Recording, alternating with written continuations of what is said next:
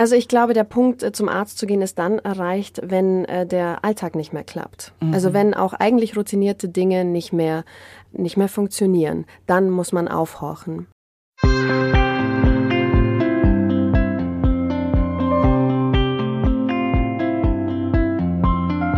Herzlich willkommen zu einer neuen Folge von Leben, Lieben, Pflegen, der Podcast zur Demenz und Familie.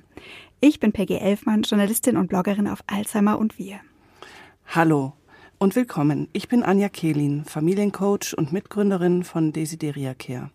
Wir begleiten Angehörige von Menschen mit Demenz. Wir haben heute einen Gast eingeladen und möchten mit ihm über das Thema Diagnose sprechen. Herzlich willkommen, liebe Sarah Straub. Hallo, ich freue mich sehr, hier zu sein. Sarah ist Sängerin, Liedermacherin und sie ist Neuropsychologin und arbeitet am Universitätsklinikum Ulm zum Thema Demenz, vor allem zum Thema frontotemporale Demenz. Genau. Doch bevor wir einsteigen, möchten wir noch Dankeschön sagen. Vielen Dank an die Edith Haberland Wagner Stiftung.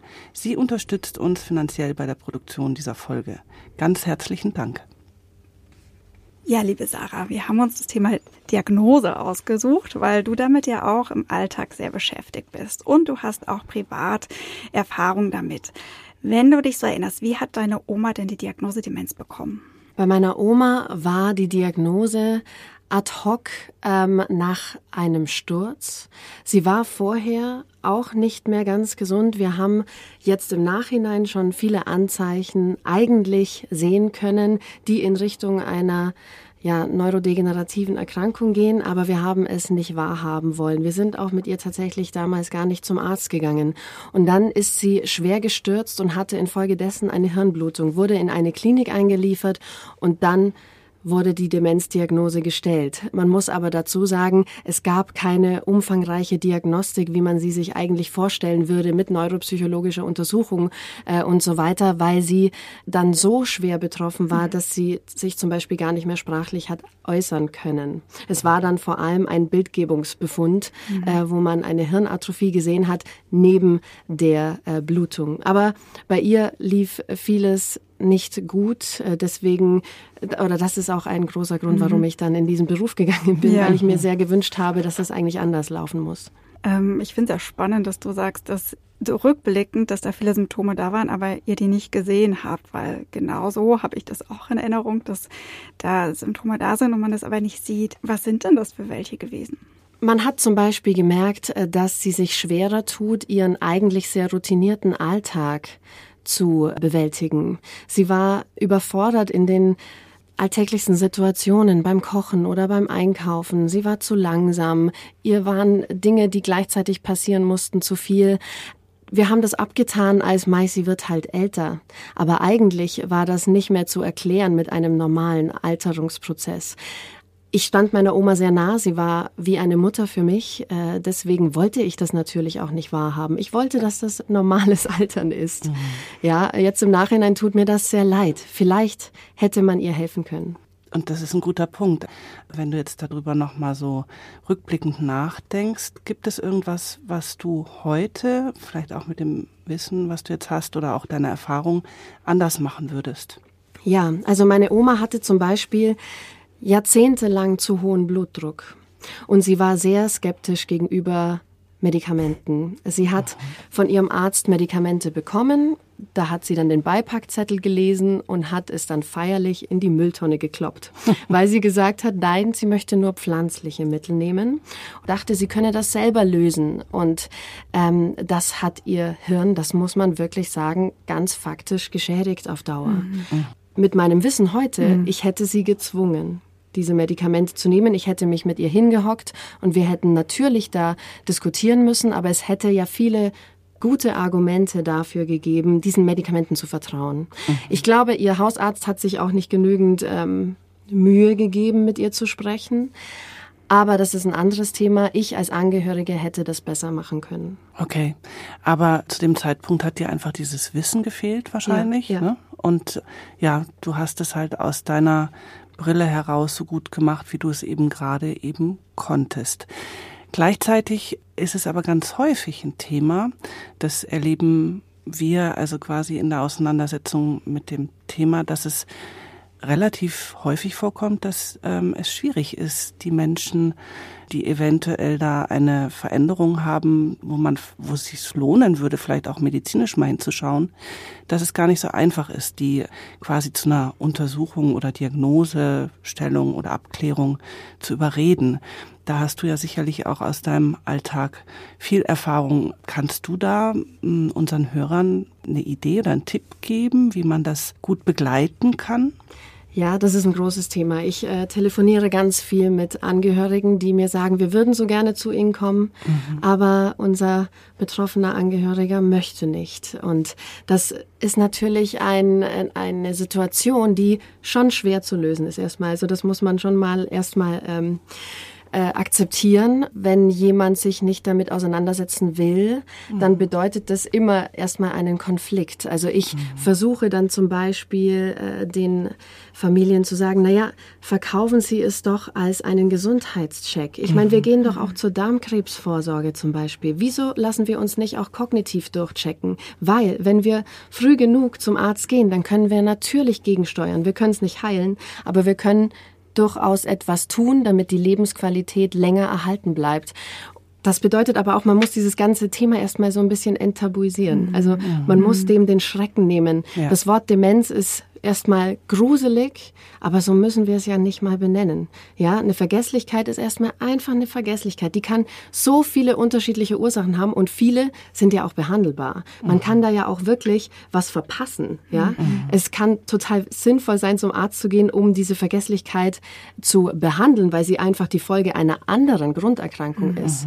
Dafür muss man aber offen sein, zum Arzt zu gehen. Und es ist aber auch in der Pflicht des Arztes da, achtsam und mit Empathie auf die Leute zuzugehen, sich Zeit zu nehmen, auch zu erklären, was machen wir jetzt überhaupt.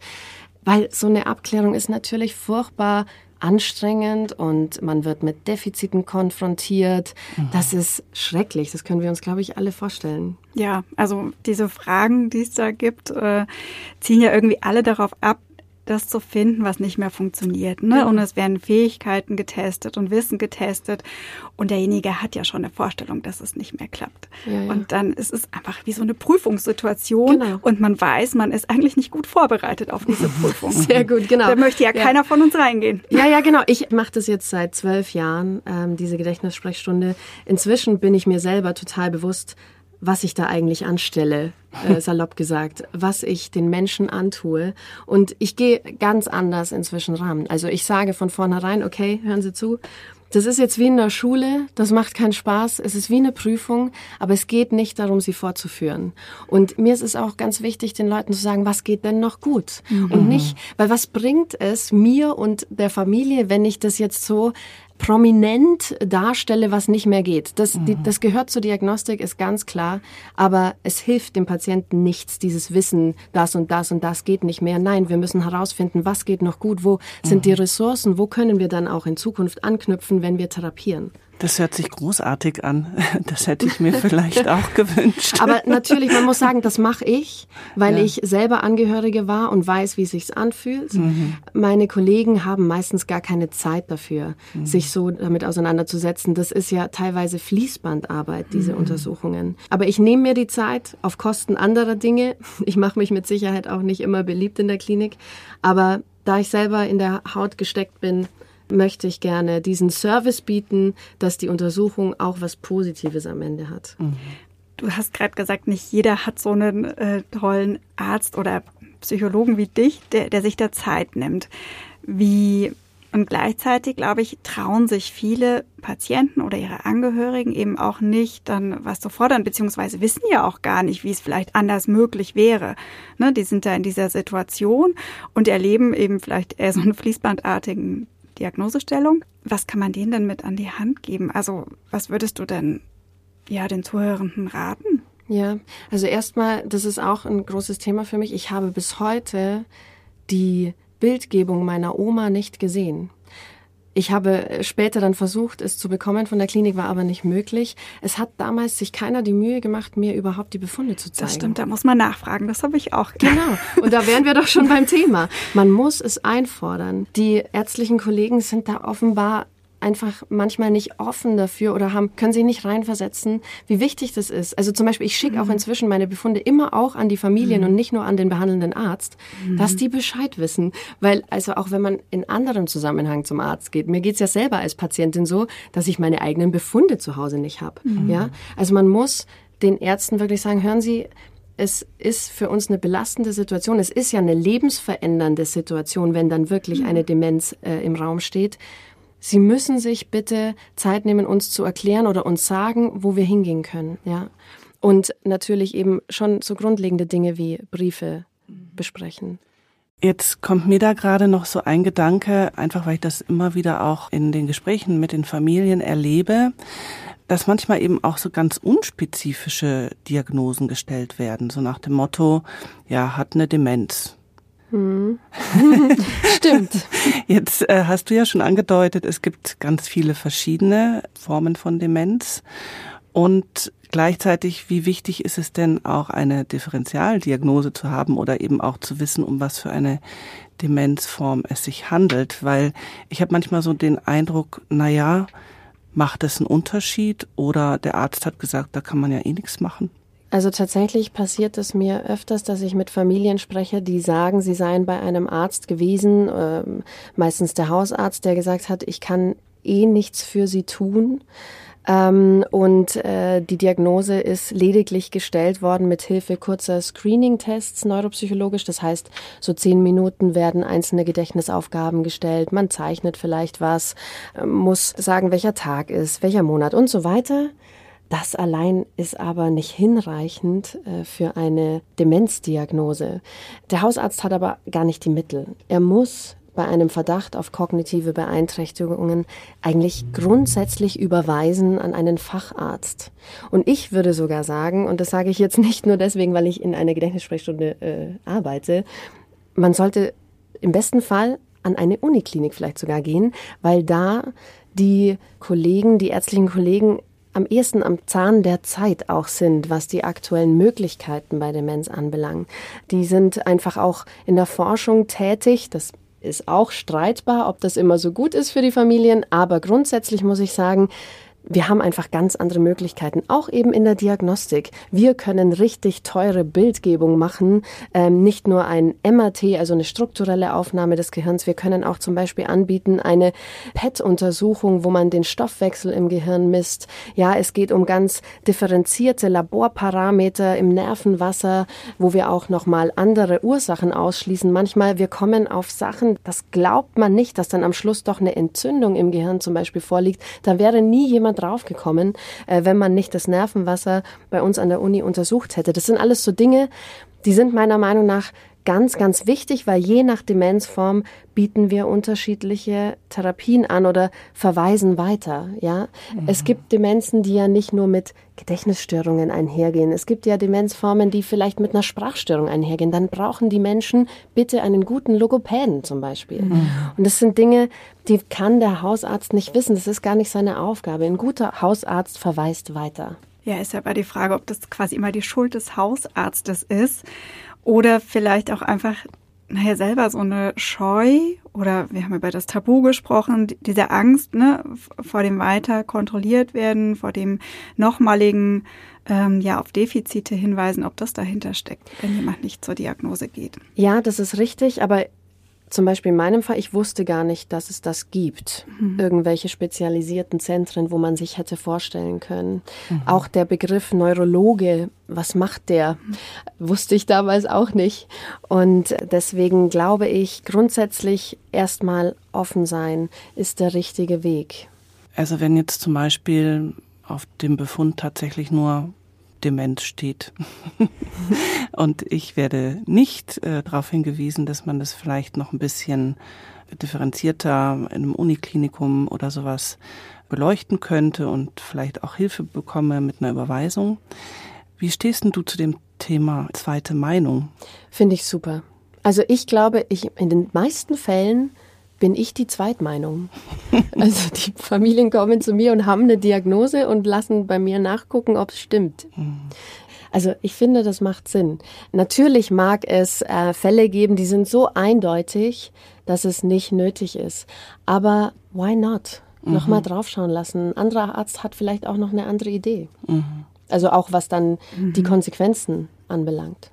Was mich nochmal interessieren würde, wann ist denn eigentlich der Zeitpunkt, dass ich mit meinem Angehörigen zum Arzt gehe oder sage, ne, vorschlage, wäre das nicht mal was, äh, möchtest du dich untersuchen lassen, durchchecken lassen. Es gibt ja so viele Anzeichen und im Rückblick sieht man dann ganz viele. Wenn man darüber Bescheid weiß, hat man vielleicht so Vermutungen, oh, könnte das eine Demenz sein, aber diese Vermutung irgendwie zu äußern, finde ich, ist echt eine große Hürde. Oh ja. Ja, ja, das verstehe ich auch total.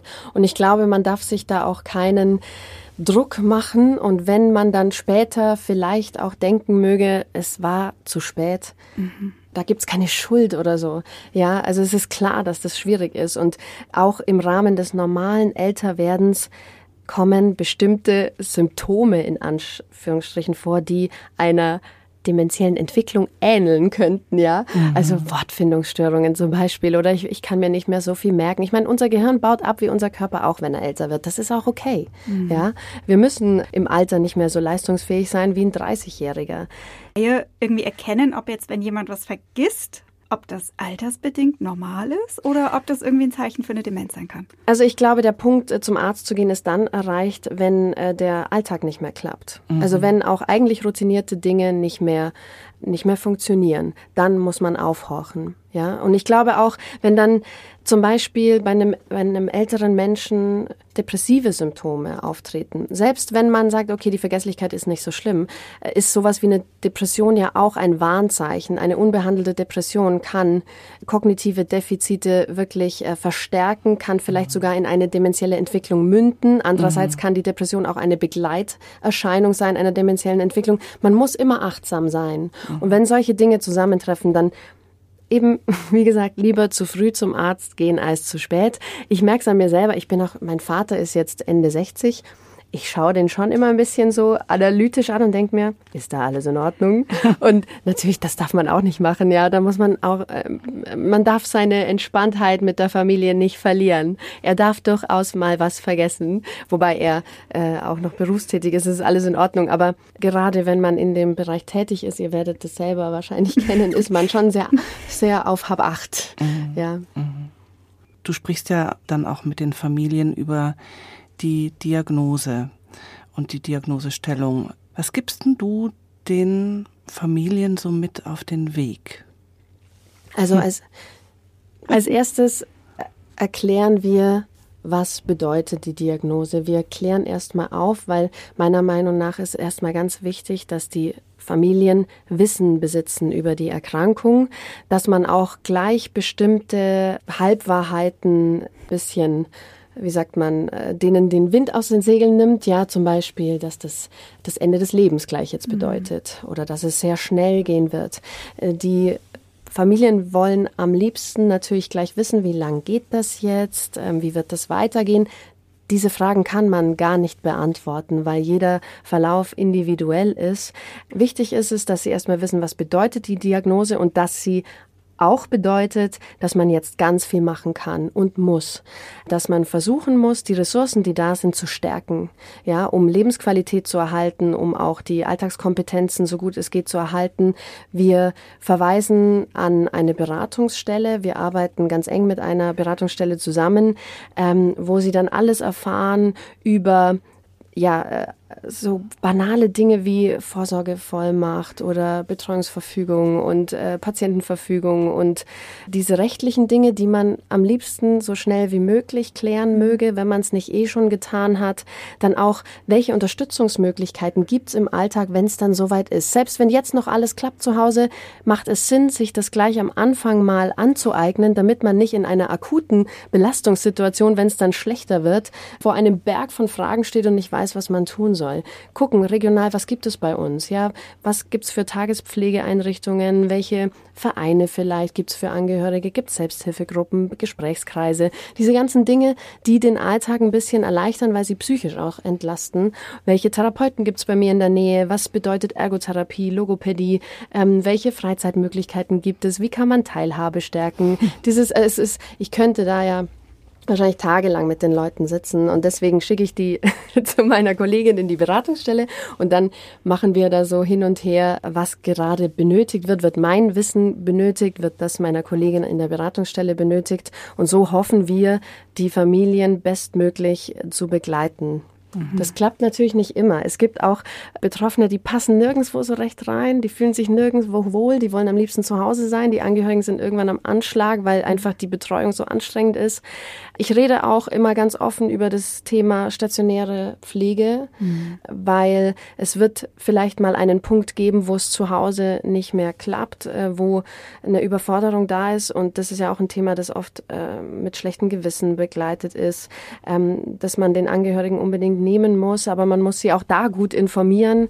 Ähm, was bedeutet denn gute stationäre Pflege und was bedeutet schlechte stationäre Pflege und worauf können die achten? Ähm, deswegen ist es mir auch wichtig, dass wenn sie es zulassen, regelmäßig zu mir kommen, mhm. dass wir immer wieder die Diagnose auch prüfen, den aktuellen Status kennen, um dann immer individuell die Therapiemaßnahmen und Unterstützungsmöglichkeiten anpassen, je nach Stand bei diesen ganzen Informationen, die ihr denn den ja, Menschen nach der Diagnose vermittelt, das ist ja wie so ein Wust, das kann man sich ja gar nicht merken nee, und auch genau. gar nicht vorstellen. Also zumindest sowas wie stationäre Pflege zum einen wollten wir davon nichts wissen, zum anderen konnte ich mir es auch nicht vorstellen, ne, wie die Demenz tatsächlich weitergeht und dass es irgendwann mal notwendig werden könnte. Exakt. Also das klingt jetzt auch so, als würde ich das alles an einem Termin machen. So ist es nicht. Ich, ich hole die Leute ab, wo sie stehen. Genau. Also es kann auch sein, ich spreche mit Familien jahrelang nicht über stationäre Pflege. Mhm. Aber es gibt auch Fälle, die kommen so spät, mhm. dass ich das alles nach und nach tun muss, sehr behutsam natürlich. Man darf nicht überfordern. Es macht keinen Sinn, denen tausend Infos auf einmal hinzuklatschen. Da bin ich total deiner Meinung. Das ist einfach überfordernd. Aber andererseits habe ich auch einfach dann Sorge, dass die nach Hause gehen und das Chaos wird. Deswegen bin ich manchmal wahrscheinlich schon sehr ehrlich auch in der Hoffnung, dass sie mein Wohlwollen erkennen, dass ich es nur gut meine, dass sie Hilfe brauchen. Ja, und eigentlich denke ich mir, das wünsche ich mir so oft, ne? dass mhm. quasi das mit der Diagnose schon mhm. auch benannt wird und gesagt wird, holen Sie sich Hilfe und idealerweise eben auch mit Adressen und Hinweisen, wo man sich hinwenden kann, weil letztlich sollte keiner mit dieser Diagnose alleine sein. Mhm. Genau, das Blöde ist, dass es da keine Automatismen gibt oft. Ja, ja, ja, das ist also die Ärzte haben, die bräuchten eigentlich so eine Broschüre, wo dann für Regionen, äh, für jede Region dann drinsteht, wo können sie hingehen. Das gibt's nicht. Und ähm, das gibt's von einzelnen engagierten Kollegen oder wenn dann eben ähm, bestimmte Strukturen vorhanden sind, die sich kümmern, dass die Ärzte versorgt sind, aber es ist per se eben nicht so. Und ich zum Beispiel, ich komme aus einer sehr ländlichen Region. Da gab es das alles nicht. Mhm. Bei meinen Eltern ist das auch sehr reduziert, was ja. es da an Beratungsstellen gibt. Ja, ja, genau. Und dann wird's richtig schwer. Ja, was kann man denn dann machen? Also, weil ich meine, klar, irgendwie, man kann sich informieren und du kannst irgendwie auf die Seiten der Alzheimer-Gesellschaft lesen. Aber also nach der Diagnose ist ja irgendwie erstmal so ein Loch und das fällt total schwer. Ja, ich glaube auch, dass es einfach schwer ist. Ich glaube, es gibt da gar keinen Patentweg, Lösungsweg, der mir die Situation irgendwie sofort leicht macht. Es kann wirklich sein, dass es dauert, bis man für sich Strukturen schaffen kann, wo man dann gut leben kann. Und ich begleite bis heute Familien, wo das nie gelingt, die immer ganz arg verzweifelt sind, weil keine Unterstützungsleistung greift und wo ich regelmäßig in Anführungsstrichen Seelsorge betreibe am Telefon und wir, wir sind wirklich ein engagiertes Team. Wir sitzen ratlos da und wissen nicht, wie wir diesen Leuten helfen können. Aber das ist, finde ich, ein Problem, das muss ganz oben schon angegangen werden in der Politik, mhm. dass es da wirklich noch fehlende Strukturen vielleicht sogar mhm. gibt, also Versorgungsstrukturen, die noch ja. nicht existieren für alle Menschen. Mhm. Also es gibt ja so einzelne Modellprojekte immer mal ne, mit diesen mhm. Community Nurses und Dementia Managers, aber mhm. halt mhm. nichts, was ja, es geregelt gibt. Genau, ja, es ist so, es gibt so geile Modellprojekte, aber die stoppen, wenn dann die Finanzierung vorbei ist. Und das ist so schade. Die müssten eigentlich dann in die Routineversorgung übergehen, aber da hakt's, ja. Genau, also da ist noch sehr viel Entwicklungsmöglichkeit und ein weites Feld, wo man wirklich sehr aktiv werden kann. Und das ist ja auch ein Stück weit, warum wir uns auf den Weg gemacht haben, überhaupt erstmal drüber zu sprechen, zu sensibilisieren, die Themen zu benennen und ein Bewusstsein zu schaffen, weil das ist das A und O. Und nur wenn wir darüber sprechen, kann auch letztlich da draußen, ja, können die Leute nachvollziehen, wie geht's mir denn in dieser Situation und dass es hier einfach Hilfe und Unterstützung braucht. Sowohl von meinem sozialen Umfeld, ich muss mein Netzwerk aufbauen und es braucht aber eben auch die Strukturen und die Unterstützungsmaßnahmen durch ja, die Gesellschaft und den Staat etc. Das ist halt eine riesige Aufgabe. Es fängt ja schon im Kleinen an, dass der Freundeskreis sich oft zurückzieht, weil keiner mhm. damit umgehen kann, wenn der mhm. Bekannte sich verändert und dann besucht man ihn halt nicht mehr. Ja. Es gibt auch tolle Beispiele, wo es anders läuft, aber diese, dieser Rückzug des sozialen Umfelds ist ja ein Riesenproblem. Wie soll ich denn meinen äh, betroffenen Angehörigen irgendwie äh, in der Gemeinschaft halten, wenn die Menschen es nicht aushalten, dass er sich verändert? Das ist auch gesamtgesellschaftlich ist ja noch so viel zu tun. Ich meine, immer schon von einem Tabu zu sprechen, wenn es um Demenz geht, ist ja schon das große Problem. Dieses Wort ist schon so negativ besetzt. Wir wollen überhaupt nicht wahrhaben, dass wir alle mal alt sein werden. Ich frage mich, warum wir nicht alle jeden Tag auf die Straße gehen für dieses Thema, weil ich will nicht mal in einem Heim hocken, wo ich abgestellt bin und sich keiner um mich kümmert. Ich will bitte mal gut versorgt sein und ich will ein schönes Leben haben, egal ob ich gesund bin oder krank bin.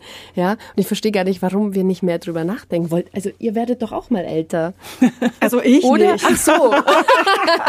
ich ja, okay. glaube, das, das, ist dieser Glaube. Jeder denkt, also mir geht das nicht so. Ja, ja, genau. Ist alles besser. Ja, ja, genau, genau. Dann ja, machen wir doch vielleicht noch genau den Dreh. Ähm, Sarah, und ich glaube, das ist tatsächlich auch sehr spannend. Du bist ja nicht nur Neuropsychologin, äh, sondern äh, du tust auch noch andere Dinge.